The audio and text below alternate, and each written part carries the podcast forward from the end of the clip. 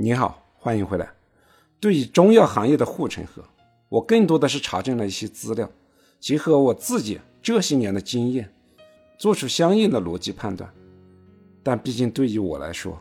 大部分的工作经历都是在西药的处方药领域，对于中药的判断可能偏颇。真正的价值投资者，还需要结合所得到的信息，对企业进行更多的实地调研，比如说。调研药店的销售、消费者的反馈。我所有的分享不作为投资的推荐，每一笔投资的盈亏会受到诸多因素的综合影响，投资有风险，入市需谨慎。上一期对于片仔癀的分享，最后的结果似乎不怎么乐观。这一期我们再来看一下同仁堂，它的护城河在哪里？首先，同仁堂这家公司比较复杂。如果用巴菲特的话来说，要做看得懂的业务，那么他们家的业务你基本来说是看不懂的，因为母公司同仁堂集团下面就有七个子集团、两个院所以及多家子公司，他们之间的业务相互交叉，想要从财务数据上把他们之间的账务搞得清清楚楚，对于非审计人员来说肯定是很难的。在 A 股上市的北京同仁堂股份有限公司，从年报上看，二零二二年的年报主要的营收有两个部分，生产制造部分占百分之四十九，药品零售部分占百分之三十一。就这两个部分，就很难看得清楚公司的核心竞争力在哪，到底是什么产品帮他们贡献着利润，什么产品在拖公司的后腿。我把历年的年报。今年的一二季度报，所有原件都翻了个遍，确实找不到营收方面的比较详细的信息。公司主要的利润来源在哪里？公司主要的利润来源在哪个产品？也看不到。所以，想要在办公室里看看年报，就去研究这家公司的话，确实不大可能。从公司年报能看到最简单的信息，就是在过去二十八年里。只有四年的规模净利润是负增长的，其中十九年的规模净利润都获得了两位数以上的增长。历史的数据证明了这家企业不管是在什么样的经济周期里，都是有较强赚钱能力的。从年报里看不出来，就只有从行业的竞争分析来进行推测。核心竞争产品双天然安宫牛黄丸，中康的系统数据显示。在心脑血管疾病的中成药零售市场排名当中，安宫牛黄丸的排名一直是第一。二零二一年市场上所有安宫牛黄丸的销售额是三十九点六三亿元，其中北京同仁堂双天然的安宫牛黄丸占比达到了百分之五十六点四。这一数据验证了双天然的安宫牛黄丸是北京同仁堂的核心产品，在目前的市场上一家独大。占据了半壁江山，由此推断，北京同仁堂就安宫牛黄丸一个产品，一年的销售额就差不多是三十亿元左右。我们再看二零二二年的财报当中，零售药品部分总营收是八十五点五四亿元，也就是说，双天然的安宫牛黄丸这一单一产品，在北京同仁堂的药品零售中，占据了三分之一左右的销售额。所以，双天然的安宫牛黄丸就是北京同仁堂公司的核心产品。先来普及一下安宫牛黄丸。安宫牛黄丸是脑卒中的用药，适应症为脑卒中急救，日常服用多为脑梗及脑梗高危人群的预防性保健。双天然指的是原材料为天然牛黄、天然麝香，因为价格较贵，天然配方未纳入医保。销售基本都在零售药店销售。目前在市场上获得双天然使用权的企业还有广益源、达仁汤、南京同仁堂等。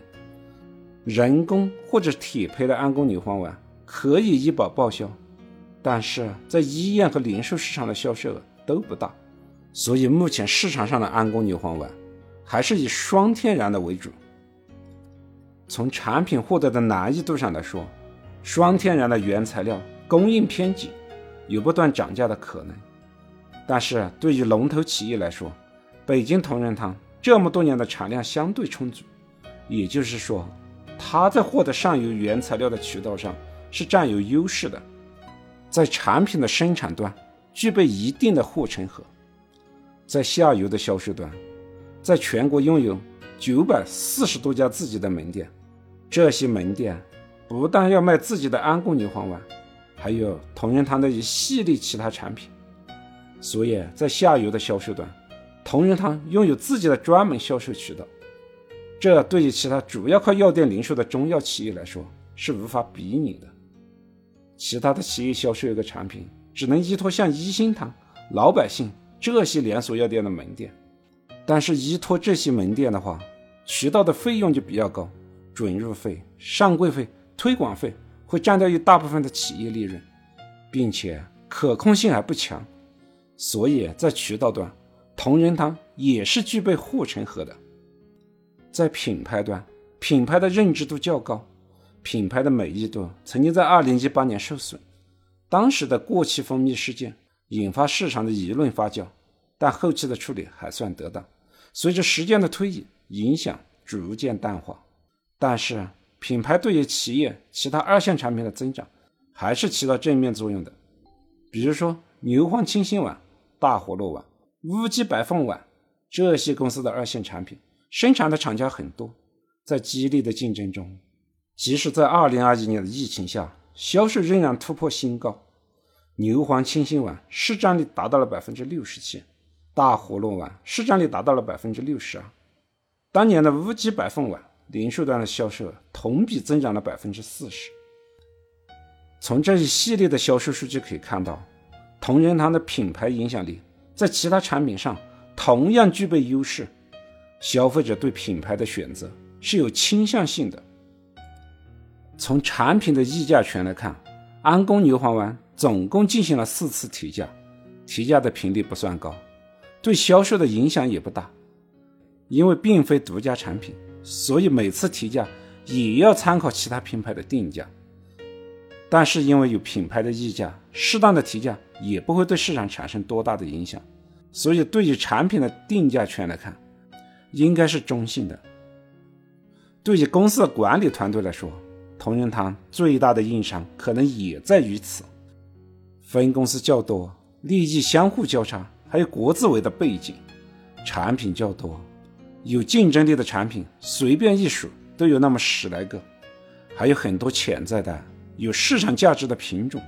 所以对于管理层的能力要求就非常的重要了。